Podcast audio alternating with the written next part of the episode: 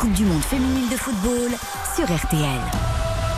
L'équipe de France féminine s'est imposée tranquillement face au Maroc 4 à 0 hier avec un doublé de Genil Sommer et des buts de Kenza Dali et Kadi Diatou Diani en quart de finale samedi à Brisbane.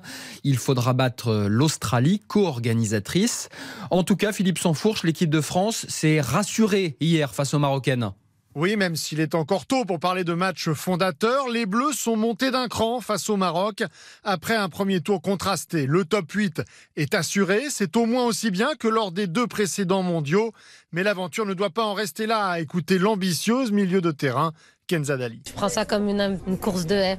Il me reste trois haies à franchir. Donc on sait que la pression, euh, elle augmente de plus en plus. Euh, on n'a pas le droit à l'erreur. À nous de bien gérer nos émotions, de bien récupérer, de très vite être focus, fort mentalement et voilà, en mission. Mission pas impossible, mais corsée dès samedi devant une Australie portée par son public.